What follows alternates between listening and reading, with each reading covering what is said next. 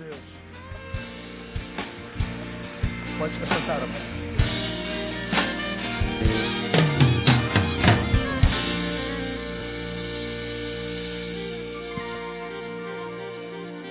Abra sua Bíblia em Filemão. Para quem não veio de manhã, ah, os pais que apresentaram seus bebês domingo passado de manhã, de manhã nós gravamos o culto e você que teve o privilégio de apresentar o seu bebê de manhã, a, a gravação da apresentação está aqui. É, foram oito bebês, portanto, oito famílias. Se você quiser pegar o seu, é gratuito, você pode pegar aqui. E os irmãos que tiveram de manhã ouviram um sermão poderosíssimo chamado O Eu Negado e a Vitória contra Tudo Isso Te Darei. Fizemos uma análise do Tudo Isso Te Darei no tempo de Jesus, tentação de Satanás no deserto, e a, a mesma tentação de Satanás aos seus discípulos, aos discípulos de Jesus hoje. Uma coisa era ouvir lá no deserto, no meio do nada, tudo isso te darei. Outra coisa é ouvir hoje, no Rio de Janeiro, tudo isso te darei. Para conseguir negar as tentações, só se o eu for negado, e a gente fala sobre o que é negar o seu eu. Você que deseja o DVD do domingo passado de manhã, ah, eu acho que ainda tem aí, amor, tem, tem, ainda tem alguns sobrados de manhã, você pode pegar com a pastora Andréia logo aqui após o culto ou durante a semana, a partir do domingo que vem, na cantina. Como também tem o DVD do dia 31 de dezembro, né, quando o mal nos habita. Tanta gente procurou, já foram mais de 400 DVDs, você pode é, pegar aqui ou também na cantina.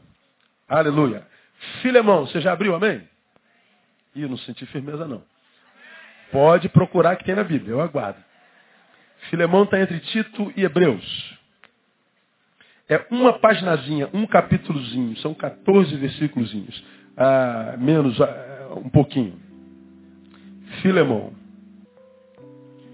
Um capítulo com, com 25 versículos.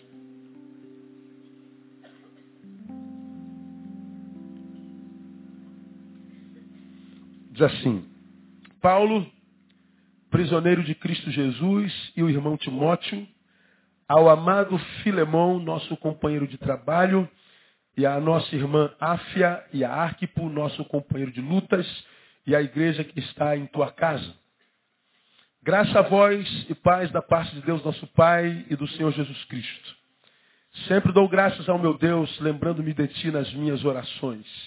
Ao ouvir falar do amor e da fé que tens para com o Senhor Jesus e para com todos os santos, para que a comunicação da tua fé se torne eficaz no pleno conhecimento de todo o bem que em nós há para com Cristo. Pois tive grande gozo e consolação no teu amor, porque por ti, irmão, os corações dos santos têm sido reanimados. Pelo que, embora tenha ah, em Cristo plena liberdade para te mandar o que convém, todavia prefiro rogar-te por este teu amor, sendo eu como sou, Paulo, o velho, e agora até prisioneiro de Cristo Jesus, sim, rogo-te por meu filho Onésimo, que gerei nas minhas prisões. Repita após mim, gerei nas minhas prisões. O qual outrora te foi inútil, mas agora a ti e a mim é muito útil. Eu te torno a enviar a ele, que é meu próprio coração. Eu bem quisera retê-lo comigo, para que em teu lugar me servisse nas prisões do Evangelho mas sem o teu consentimento nada quis fazer, para que o teu benefício não fosse como por força, mas sim espontâneo. Porque bem pode ser que ele se tenha separado de ti por algum tempo, para que o recobrasse para sempre, não já como escravo, antes mais do que escravo, como irmão amado, particularmente de mim e quanto mais de ti, tanto na carne como também no Senhor. Assim, pois, se me tens por companheiro, recebe-o como a mim mesmo e se te fez algum dano ou te deve alguma coisa, lança-o na minha conta. Eu, Paulo, de meu próprio punho escrevo, eu pagarei para não te dizer que ainda a ti mesmo a mim te deves. Sim, irmão, eu quisera regozijar-me de ti no Senhor. Reanima o meu coração em Cristo. Escrevo-te confiado na tua obediência, sabendo que farás ainda mais do que faço, do que peço. E ao mesmo tempo, Prepara-me também pousada, pois espero que pelas vossas orações hei de ser concedido. Saúda-te, Epáfras, meu companheiro de prisão em Cristo Jesus, assim como Marcos, Aristarco, Demas, Lucas, meus cooperadores. A graça do Senhor Jesus Cristo seja com o vosso espírito. Amém, amados? Que o Senhor abençoe a sua palavra e nos ajude a aplicá-la ao nosso coração. Uma cartinha. A carta de Filemão foi escrita na mesma época, no mesmo tempo, do mesmo lugar. É, do, do, que Paulo escreveu a carta de Filemão nesses mesmos lugares, mesmo tempo, com a carta de Colossenses e Efésios. Efésios, Colossenses e Filemão. Paulo escreveu da cadeia em Roma. É também uma das cartas da prisão, semelhante àquela que eu preguei no domingo passado. Uma carta que Paulo escreve a Filemão, fazendo um pedido em nome de um escravo fujão chamado Onésimo.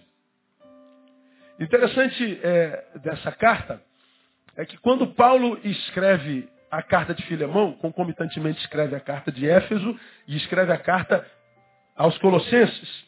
E a carta de Éfeso é escrita a uma igreja, a uma comunidade. A carta de Colossenses é escrita a uma igreja, a uma comunidade. A carta de Filemão é escrita a um indivíduo, suplicando pelo amor desse indivíduo o perdão para outro indivíduo. A primeira coisa que me chama a atenção nessa carta, Paulo, como pastor de tantas igrejas, ele está preocupado com toda a comunidade. Mas a despeito da preocupação com todas as comunidades que ele pastoreava e gerou em Cristo, ele está preocupado com a situação de um indivíduo. De um escravo fujão. Onésimo era escravo de Filemão. Foge do domínio de Filemão e na sua fuga ele acaba preso. Na cadeia ele conhece a Paulo e através de Paulo ele conhece Jesus. Paulo percebe que a sua conversão é verdadeira, ele recebe a sua soltura e Paulo diz assim: uma vez que você foi livre na prisão, da prisão, honesto, você não pode mais viver como um fujão. Você vai voltar para o seu Senhor e vai se apresentar a Ele. Eu vou escrever uma carta porque Ele é meu amigo. E a carta ele leva em mãos a Filemão, diz assim, Filemão, eu estou te enviando de volta ao Onésimo, teu servo, e peço que você o receba não mais como um escravo, mas como um irmão teu e meu. Se ele te roubou alguma coisa, se ele te tirou alguma coisa, se ele tem alguma dívida, assim que eu puder e estando contigo, eu te pagarei. Põe na minha conta. Espero a tua obediência. Como espero que você, porque te conheço, faça ainda mais do que eu estou te pedindo.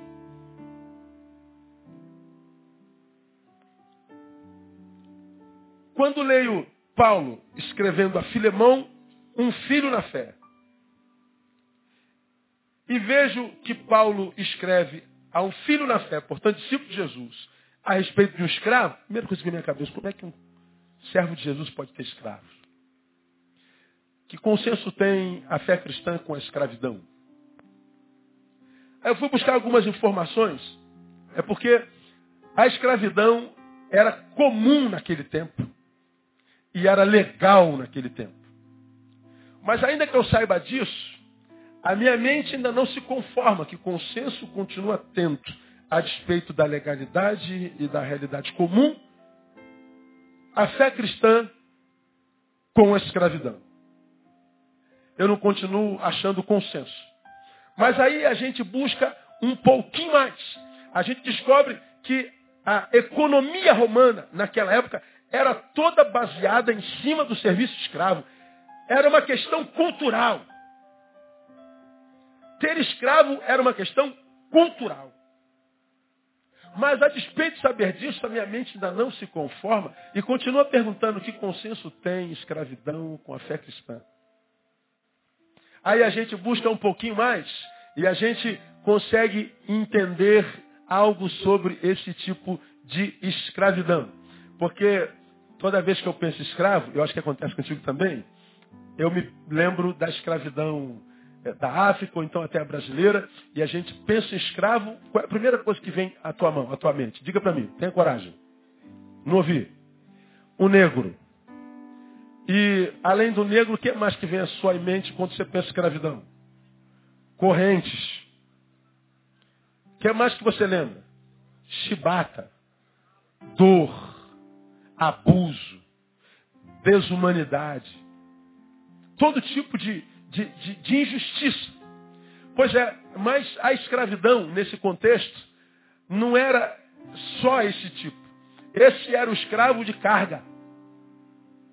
Mas lembra, havia o domínio romano, e o domínio romano foi domínio sobre, domínio sobre muitas sociedades invadidas e dominadas por ela. Então a escravidão não era só a escravidão do negro que andava com corrente e nem era tratado como burro de carga. Não.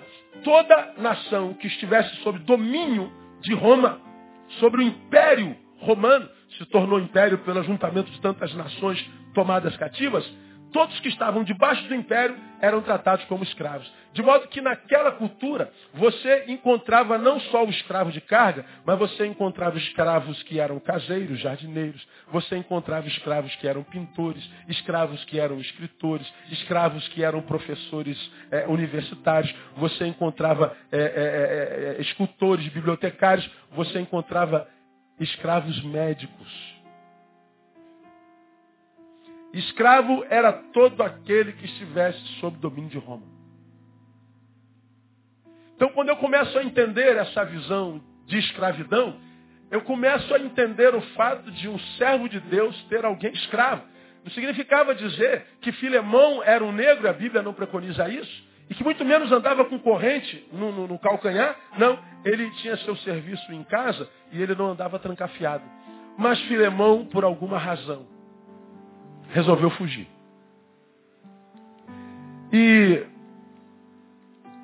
o que me chama a atenção e que eu quero compartilhar com os irmãos nessa noite é exatamente a questão da fuga.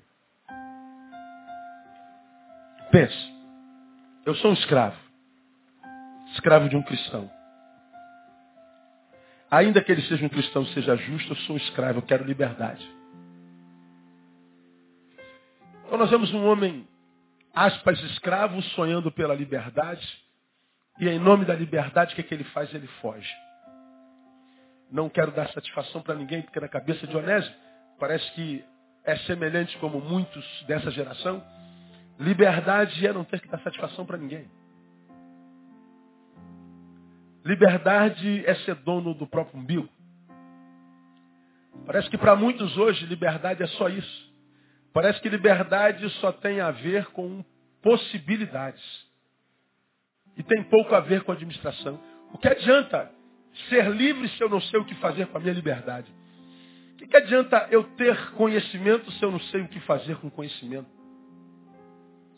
Qual a diferença de um escravo, de um senhor justo, para um ser livre que não sabe administrar a si mesmo? Bom, com Onésimo parece que não tinha diferença nenhuma, porque Onésimo, ele foge de Filemão, e me diga vocês, me lembrando, onde é que Onésimo foi parar? Não vi, não vi. Na prisão. Ele agora imaginou, sou livre. O que, que ele fez com a liberdade? Eu não sei. Eu só sei que a liber... o que ele fez com a liberdade o levou para um outro tipo de prisão. Um outro tipo de escravidão. Em Filemão não havia grades na sua escravidão. Em Filemão não havia cerceamento. Ele podia ir e vir. Mas me parece que quando ele foge em busca da tal liberdade, ele descobre-se livre, aspas, mas não percebe que não sabe o que fazer com a própria liberdade. E a prova disso é que o uso mal dela, ou o mau uso dela, o levou para uma outra cadeia. Esta pior do que aquela. Aqui, sem mais possibilidade de ir e vir, sem horário para alimentação, sem nenhum tipo de valoração, sem um tipo de respeito, sem absolutamente nada. A fuga, em nome de uma liberdade, o levou para lugares ainda piores. Caramba, acho que isso acontece muito hoje. Né? Eu tenho visto tantos filhos virarem as costas para os seus pais em nome de uma liberdade. e vão parar em lugares tão piores do que na presença dos chatos dos seus pais. Eu tenho visto tantos maridos que cansaram das suas esposas, com as quais estão tanto tempo em busca de uma liberdade por outro tipo de relacionamento e acabam quebrando a cara, de modo que quase sempre eles olham para trás e dizem o que mesmo? Hein? Eu não ouvi. Eu era feliz e não sabia. Tanta gente em nome da tal liberdade estão somente trocando de cadeia.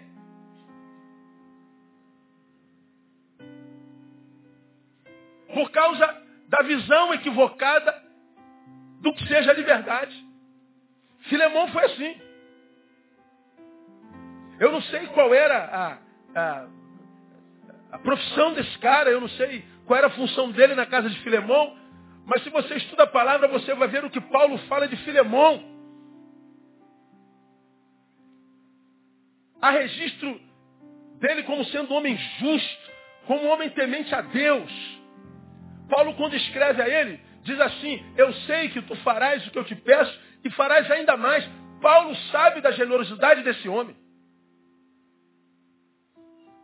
Por que então Filemão foge, se torna um fugitivo? Aí a pergunta que eu me faço a mim mesmo, faço aos irmãos é: fuga é resolução para algum tipo de qualquer, qualquer tipo de problema? Eu não sei. Aqui eu quero compartilhar três saberes com os irmãos. E eu passo a compartilhar esses saberes da perspectiva que eu, que eu vejo quando leio essa história. Vejo um escravo livre, debaixo do domínio do seu senhor, e vejo um liberto escravo debaixo do domínio de si mesmo. Vou repetir. Eu vejo um escravo livre debaixo do domínio do seu senhor e vejo um servo livre debaixo da escravidão de si mesmo. Um escravo livre e um liberto cativo. Qual será mais danoso? É um, é um antagonismo existencial. É um algo inexplicável. Eu não sei se o que conta para você é, é, a denominação. Eu sou um escravo. É, o que conta a denominação é, não é a realidade de liberdade? Não, é a denominação. É o que parece ser. Então eu fujo. O que conta é a denominação? É, então aqui você é livre. Não é a realidade? Aqui você é escravo. Não, não, não. É, é a denominação. Para outros, o que conta não é a denominação, é a realidade. Você pode me chamar do que você quiser, inclusive de escravo, mas eu sei que aqui eu sou livre. Você pode até imaginar que eu sou livre, é o que você pensa, mas eu sei que eu sou escravo. Está entre a visão que os outros têm dele e a visão que ele tem de si mesmo. E eu acho que é nessa, nessa questão de visão que tem é, acontecido tantos equívocos na vida de tanta gente. Irmãos, eu não tenho como pregar outra coisa a, a não ser sobre gente, porque é com gente que eu lido o tempo inteiro. E lidando com gente, a gente aprende a aprender com os erros deles. Vivemos um tempo numa geração que está tão preocupada com denominações. Gente preocupada com aparência, com, com títulos. Isso vê dentro da igreja. Estamos preocupados com o que pessoas pensam de nós, dizem de nós, com a impressão que têm de nós. E parece que isso tem se tornado, na maioria das pessoas, mais importante do que sua própria realidade. Alguns que em Cristo estão livres, mas que a despeito da liberdade que têm, se incomodam pelo fato de serem chamados de escravos de Cristo e servos do Senhor. E preferem abrir mão da relação com o seu Senhor, que o liberta, ainda que Senhor, para se relacionar com um eu que se chama de livre, mas vive escravo por tudo que faz. Vive uma mentira des-tracinho graçada. Contra a graça, antigraça, sem graça. É o que é só nos olhos de quem observa. Uma farsa, uma mentira. São onésimos fugindo da realidade de serem servos de Deus. São escravos fugindo da realidade da vida. Porque quando a Bíblia fala de liberdade, a Bíblia só diz que nós somos livres para escolher a quem servir.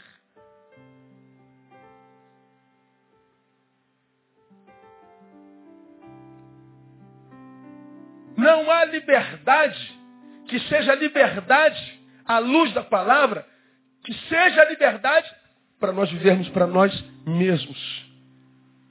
Viver para si em torno do seu umbigo, como se você não tivesse nada a ver com a humanidade, com a sociedade, com a dor do outro, com o problema do outro, com família, com realidades sociais, é viver uma mentira, porque lá no Éden está dito, não é bom que o homem esteja só. Quando o homem se encontra, ele diz, esse que isso é muito bom. Então qualquer liberdade que causa ruptura e me torna o centro da minha existência, me torna a razão da minha própria existência, uma liberdade mentirosa. Meu irmão, a nossa vida só encontra sentido no encontro. Você já ouviu alguém pregar não muito longe daqui? Que a nossa vida só encontra sentido quando a gente ajuda a dar sentido à vida de alguém. Quando a nossa vida não ajuda a dar sentido na vida de ninguém, a nossa vida não encontra sentido, porque ninguém nasceu para viver para si mesmo. Onésimo só foi entender isso quando ele caiu dentro da cadeia. Ele foge da escravidão e cai dentro de outra. Então nós precisamos, primeiro, aprender a discernir a dinâmica da fuga. Por quê? Porque a fuga quase nunca é solução para problemas, independente dos quais sejam. Ninguém resolve a vida fugindo. Portanto, eu tenho certeza que porque Deus colocou essa palavra no meu coração, que ele trouxe um monte de fugitivo aqui nessa noite. Peraí, pastor, não estou fugindo de cadeia nenhuma. Não estou falando de cadeia. Eu estou falando de realidade. Talvez você esteja fugindo de si mesmo, da sua vocação. Talvez você esteja fugindo de uma necessidade que já devia ter sido resolvida há muito tempo. E você fica adiando, protelando. Você já era para ter voltado, você já era para ter dado uh, fim a esse negócio, mas você fica adiando, você fica protelando, você fica deixando para amanhã. E o Senhor nessa noite, porque ama alguns de vocês, está dizendo assim, ó, a fuga não é problema, né?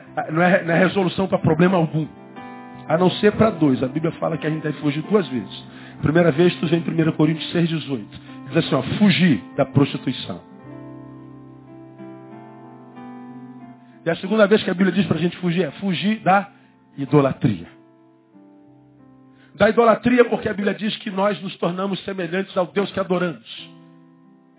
Como diz o Salmo 115. Se você adora um Deus que tem boca e não fala, tem ouvido não ouve, tem nariz não cheira, tem mão não apalpa, tem pé não anda, torne-se semelhante a eles os que o adoram. Ele está falando que nós nos tornamos a semelhança do ser que nós adoramos. Se o Deus que tu adora é sem vida, sem vida será a tua também. Então ele está dizendo, quando você for tentado a um tipo de relação espiritual dessa natureza, foge desse negócio. Adorar a qualquer um que não seja Deus. Qualquer coisa. Foge desse negócio. Foge da prostituição. De transformar o teu corpo no teu ganha-pão. Porque o teu templo, teu corpo é o templo de Deus. É o lugar da habitação do Altíssimo. Mantenha-o limpo. Seja o amor o seu conteúdo. Seja a graça de Deus o seu tapete. Foge dessa realidade. Agora, tirando essas duas realidades, não há lugar nenhum na Bíblia onde se ouça fuja. A fuga não é resolução para nada. Por quê? Primeiro, a fuga é o ato de pôr em cativeiro a liberdade. Onésimo era livre diante do seu Senhor, mas ele não se enxergava assim. Então, ele imagina que liberdade é não ter Senhor. Então, ele foge do seu Senhor, vai para dentro da cadeia. E só na cadeia ele descobre que livre não é quem não tem Senhor. Livre é quem sabe a qual Senhor servir. Na cadeia, ele conhece a Jesus por intermédio de Paulo.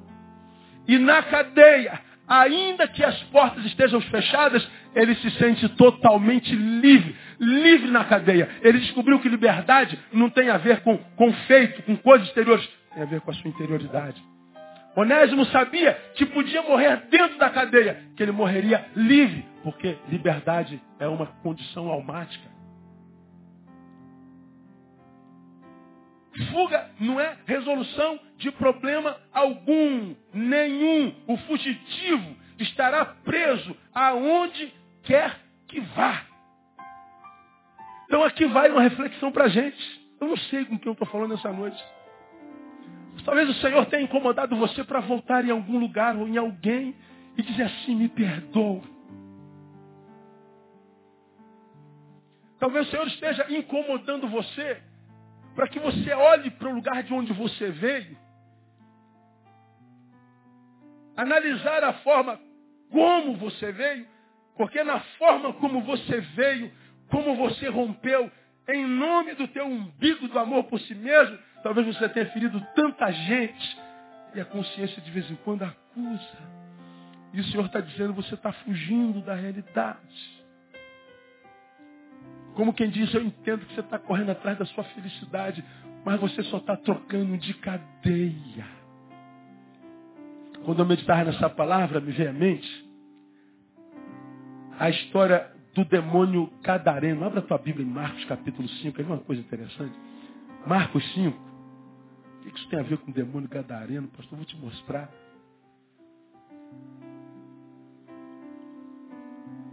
Você conhece da história do gadareno?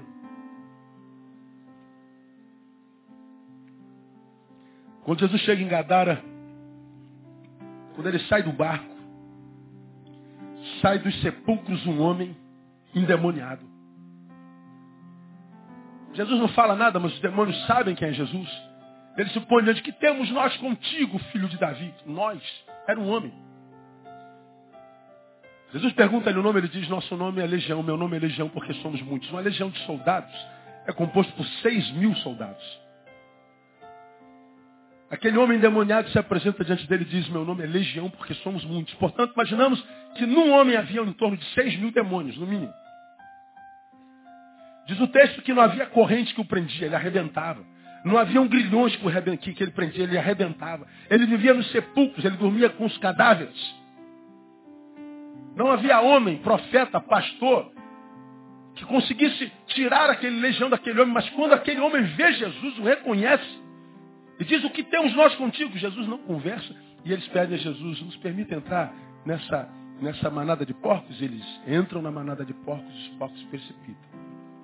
Essa história nós conhecemos. Diz o texto que os que apacentavam os porcos anunciaram na cidade e nos campos e muitos foram ver aquilo que tinha acontecido. Foi uma notícia nacional. Gente de todos os cantos vieram para ver o endemoniado que vivia nas catacumbas, o legião liberto. Ninguém acreditou. Quando chegam, encontram aquele homem é, limpo, em perfeito juízo, sentado, vestido. E diz o texto lá no versículo 15 que eles temeram a Jesus. Mas não é isso que eu quero chamar sua atenção. Ponham-se no lugar do endemoniado desde nascença, sofrendo pela escravidão dos demônios, sofrendo pela humilhação dos demônios, que o levavam a viver uma vida marginal, longe da cidade, longe da família, longe de tudo, longe de todos. Ele era um cavalo, como diz uma determinada religião. Ele era montado, ele era usado. A sua humanidade, a sua consciência, ele foi roubada por toda a vida. Jesus o liberta. E o que, que acontece com esse homem? Lógico, ele se apaixona por Jesus. Ele se torna grato a Jesus. Ele reconhece Jesus como seu libertador e Senhor. E tudo que esse homem queria era o quê? Servir, seguir a Jesus. Mas diz o texto no versículo 18. E entrando ele no barco, rogava-lhe o que fora endemoniado que o deixasse estar com ele. Jesus, porém, não lhe permitiu, mas disse-lhe, vai para a tua casa e para os teus. Senhor, eu quero te seguir, minha vida agora te pertence, eu quero ir onde tu fores. Jesus diz, não. Por que não? Porque você vai voltar para a tua casa e para os teus. Durante muito tempo me perguntei por que, que Jesus faz um milagre tão grande e impede daquele que foi fruto do milagre, objeto do milagre, de segui-lo. Porque Jesus sabia que uma libertação completa não é só a libertação de algo que nos aflige do presente. A libertação completa é a libertação que nos liberta daquilo que nos aflige no presente e daquilo que nos aflige no passado. Jesus sabia que aquele homem endemoniado, ao sair de casa, feriu muita gente. Ele sabe que no caminho ele machucou muita gente, ele decepcionou muita gente, ele quebrou muitos relacionamentos, ele humilhou gente que foi bênção na vida dele. Jesus sabia que no passado dele havia muitas arestas a serem aparadas. E Jesus diz: é fato, você está livre, mas o verdadeiro liberto não é aquele que está impossibilitado, está, está, está diante da possibilidade de ir, mas aquele que sabe retornar, é aquele que sabe reconstruir. Volta. Jesus partiu, não se fala mais nada sobre o endemoniado Gerazeno ou Gadareno. Jesus sabe que, embora eu esteja livre no presente, eu não posso fugir de realidades não resolvidas no passado. Ele sabe que, como eu vou falar daqui a pouco, o meu futuro depende da minha relação com o passado. Jesus está dizendo que não adianta fugir. A fuga não é solução para problema algum. Então, no nome de Jesus, seja para quem for essa palavra esteja sendo liberada, deixa o Espírito Santo de Deus ministrar no teu coração. E acredite, se você é daqueles muitos seres humanos que sonham em ter uma vida melhor do que você tem hoje. Se você é um daqueles muitos seres humanos que sonham com felicidade, com vida equilibrada, com viver uma vida que vale a pena, para que você não seja tomado como mais um por uma utopia. Jesus está falando, para de fugir. Resolve os teus problemas. Porque a fuga é, sobretudo, o ato de pôr em cativeiro a liberdade. Você agora está livre, Onésimo.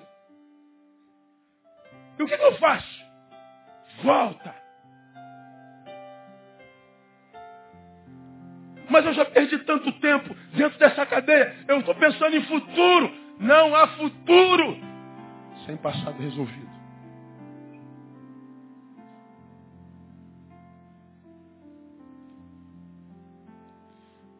A fuga é o ato de pôr em cativeiro a liberdade. Segundo, é o caminho para o retorno humilhante.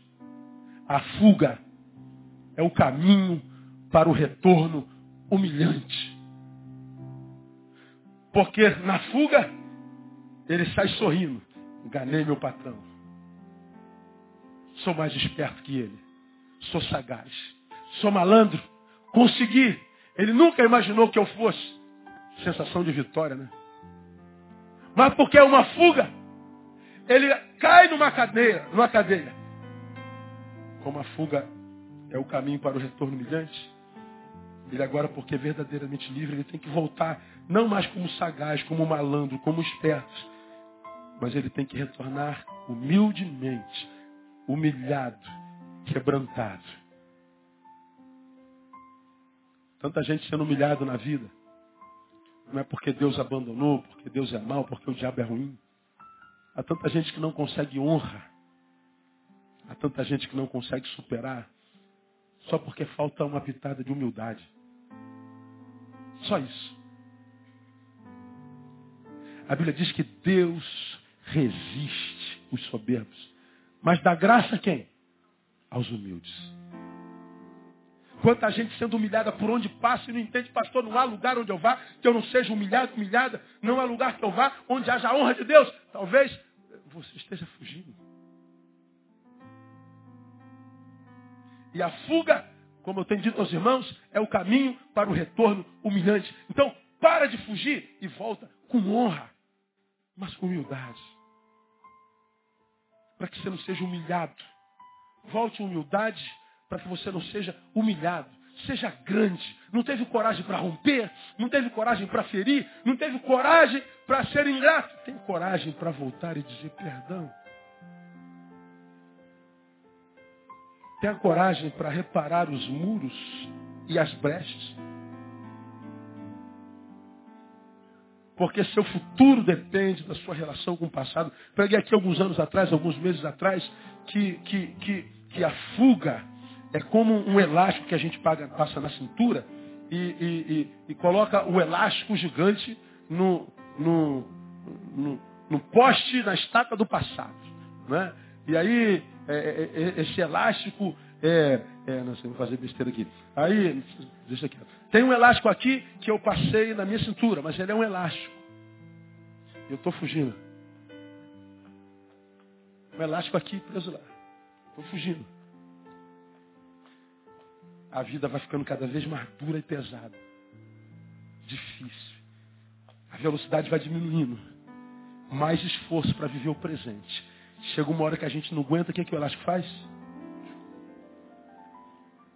me faz retornar humilhante e eu bato e me quedo quebrado. O retorno para o passado humilhante. Fugir não é resolução para problema algum. Fuga não é solução para problema nenhum. Então, discirna a dinâmica da sua fuga. Repare as brechas. Ouça o exemplo do gadareno. Não adianta me seguir, gadareno, diria Jesus. Você está proibido de vir após mim. Ainda que eu tenha libertado. Eu não liberto só para que você tenha um futuro de glória. Eu o liberto para que você repare as brechas. Eu o liberto para que você reconstrua os muros. Eu liberto para restaurar o passado. Segunda coisa que eu compartilho com os irmãos. Esse episódio me lembra que o caminho para quem quer seguir em vitória é o retorno. É exatamente o que eu estou acabando de falar. O caminho para quem quer viver, seguir em vitória, é o retorno. Para Onésimo seguir, teve que voltar. Foi a ordem de Jesus ao Gadareno, como eu acabei de falar. Porque Jesus entende que mais difícil do que seguir e reconstruir é retornar e se quebrantar. Como ministrei no domingo passado, e houveram algumas reações por causa disso, impressionante, né? A, a, como há pessoas que se condoem com palavras que foi dita para todo mundo. Eu falei no domingo passado o seguinte, pô, a gente vê tanto cara macho, marrento e brabo, e se acha o cara só porque ele gera violência, porque ele mata. Eu falei, pô, para matar basta ser um idiota.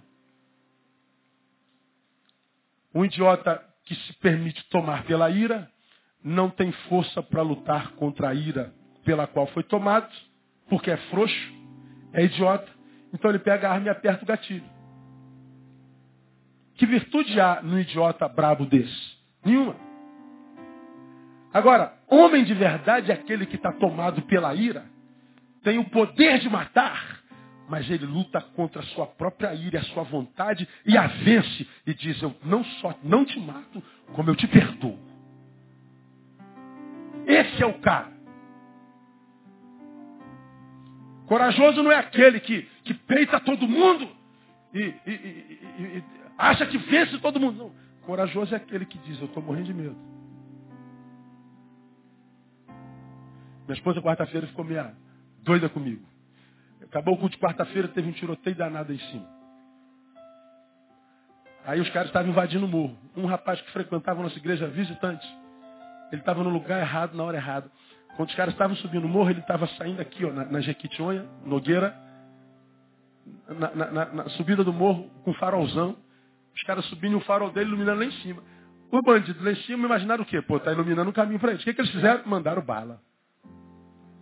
Pegou um tiro no para-brisa assim, do lado dele. No banco, no vidro do lado. Carro ligado, ele largou o carro, saiu catando cavaco, largou o carro no meio da rua e veio embora. E eu estou aqui despedindo todo mundo, mas quase 11 horas da noite eu saio daqui. Aí vou lá, minha esposa está dentro do banheiro dos homens. Meu Deus, o que está rolando aqui, meu Deus do céu? Estou passando em frente ao banheiro, estou vindo a voz da minha esposa. Está amarrado em nome de Jesus. Aí chega lá, tem um monte de gente, o cara soluçando, meu Deus, o que, que houve, cara? Pô, pastor, deram tiro no meu carro, não sei o que, papapá. E cadê o carro? Tá lá no meio da rua. Eu falei, não, vou lá buscar seu carro. Aí eu pego, vou lá no morro, aí tem um cara do meu lado e Flavão lá atrás. Aí o cara grita lá, ó, vem o sol, vem o sol. Aí eu falei, cara, o que vocês estão fazendo? Vocês querem morrer? Aí Flavão, em nome de Jesus, foi se retirando, né? Para trás da parede. Aí o cara que eu não conhecia, eu falei, cara, vai embora, deixa comigo. Aí eu vou subindo, vejo aquela mira laser no meu peito. Ô brother, pastor Neil, irmão. Pô, sou o pastor Neil, cara. Vocês estão dando tiro de gente da minha igreja aqui, cara. Vocês estão malucos, pô? Pô, é o pastor Neil, é o pastor Neil. Aí saiu gente, tudo que é buraco. Pô, pastor, a gente não sabia que era da igreja, pastor, pelo amor de Deus. Pô, vocês estão malucos, cara. Aí ele foi lá em cima, pegou a chave do carro. Pô, o cara apareceu aqui com o farol ligado e tal. E eu, a mira no peito. Eu vi aquela mira e falei, Senhor, é assim que eu vou morrer? Meu Deus do céu, mano. Não é possível. E, o pastor Neil, cara, vocês estão doidos, cara. Pô, pastor, o senhor está aqui com a gente o ano inteiro, a igreja, não, pelo amor de Deus, foi mal. Ele foi lá, pegou a chave, desculpa aí, pastor. Aí eu peguei o carro, trouxe o carro, o carro está aqui, cara, tal, não sei o quê. Acalmamos o cara, o cara foi embora. São essas coisas. Vira Betânia é um perigo, irmão.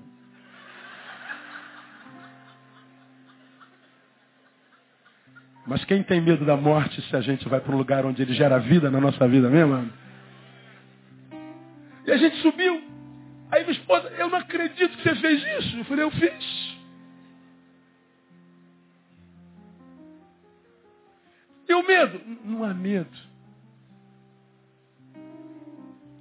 A gente sabe em quem tem crido. Se eu morro, eu estou com Deus.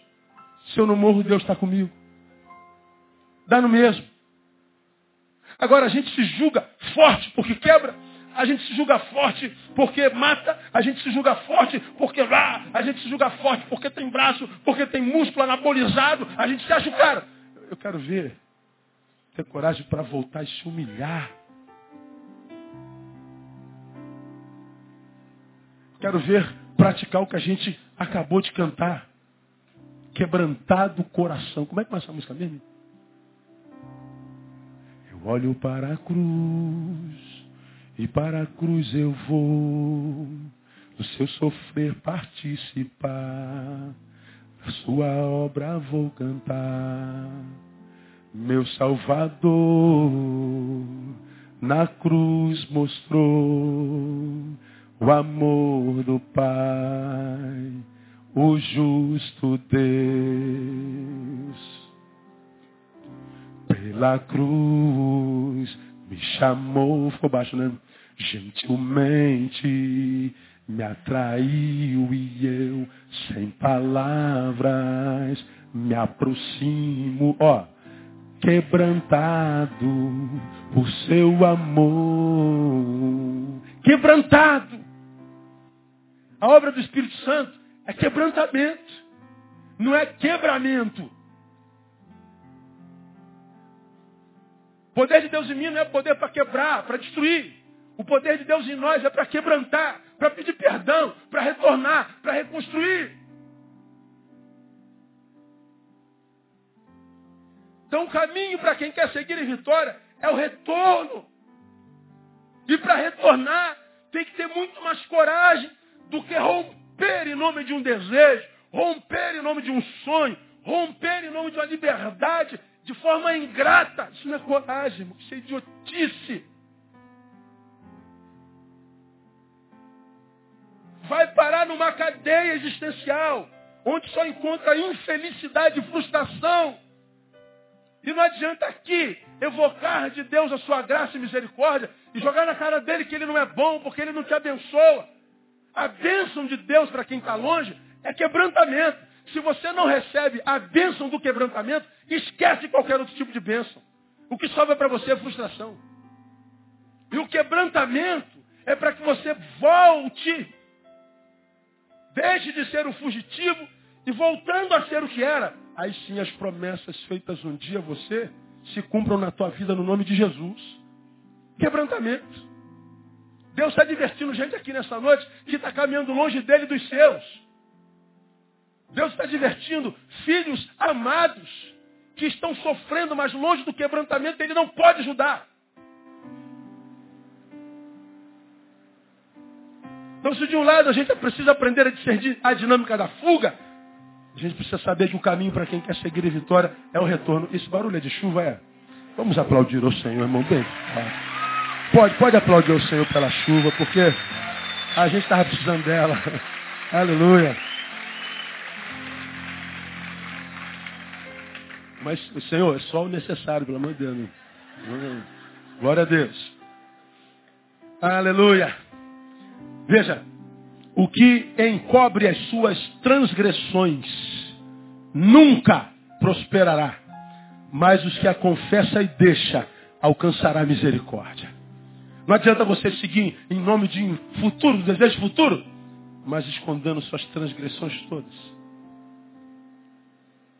A palavra de Deus é nunca prosperará, mas os que a confessa e deixa alcançará misericórdia. Vamos terminar. Os lugares mais sem graça são os que às vezes Deus escolhe para revelar-nos a sua graça.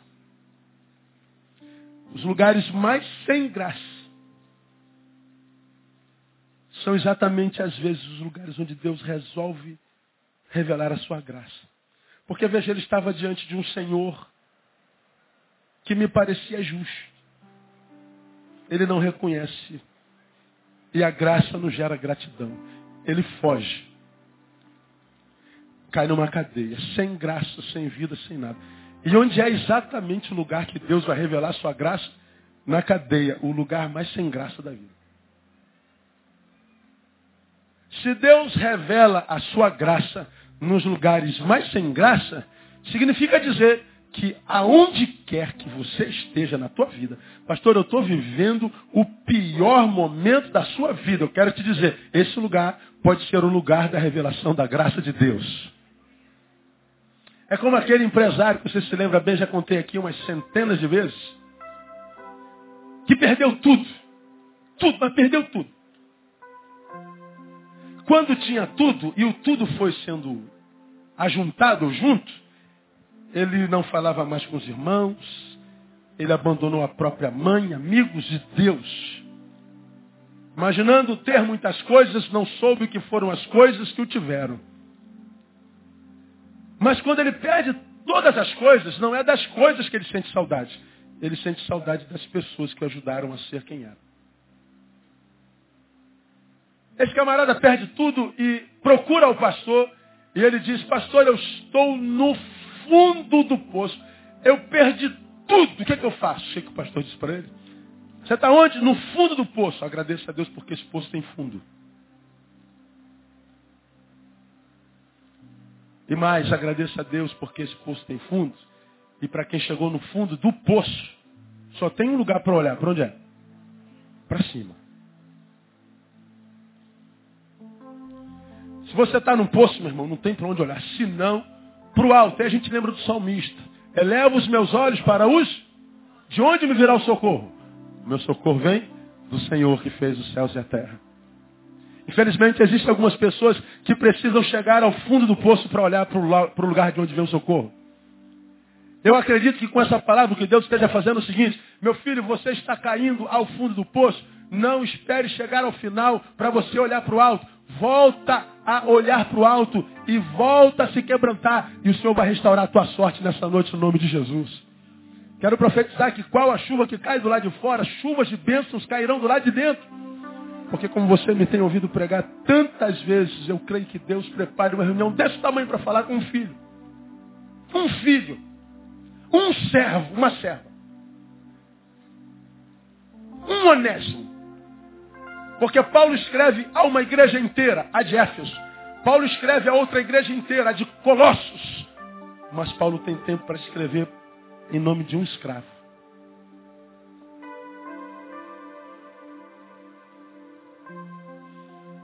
E eu acredito que Deus nessa noite esteja ministrando ao coração de um onésimo contemporâneo que está em fuga. Talvez fuga da sua própria vocação Medo de dizer sim, Senhor. Eu, eu, eu me submeto ao meu chamado, eu me submeto à minha vocação. Eu não quero mais viver para mim mesmo, quero viver para o Senhor. Fuga do passado. Não adianta, o passado é um bom perseguidor. Ele nos acha. O passado sempre nos encontra, principalmente o passado maldito. Então o Senhor está dizendo assim, filho, eu estou preocupado com o teu futuro. Que haja quebrantamento nessa noite. Porque a fuga não é solução para problema absolutamente nenhum. Nenhum, nenhum. Portanto, como os lugares mais sem graça são os que Deus pode revelar a sua graça, não despreze, não menospreze as tuas prisões. Não menospreze o poço, ou os poços, ou poços nos quais você caiu. Não menospreze tuas dores. Não menospreze nem a tua geografia de tristeza. Porque a despeito dessa geografia, a graça de Deus pode ser graça na tua vida e transformá-la a partir de hoje pelo poder da sua palavra, no nome de Jesus. E que Ele nos abençoe com a sua santa palavra. Amém, amados? Vamos aplaudir o Senhor. Aleluia. Hoje eu fui bem rapidinho.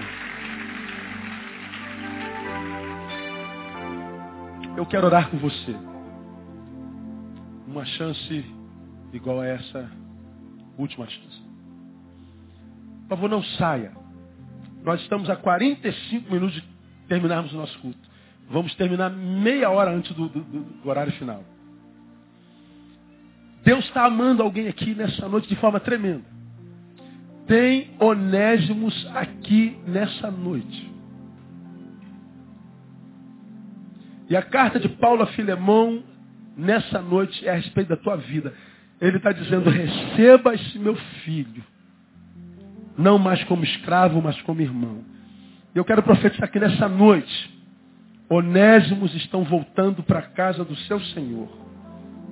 Gente que achou que em Deus era escravo por causa da imagem de não poder fazer nada no mundo, de quem está no mundo é mais livre do que a gente. Equívoco.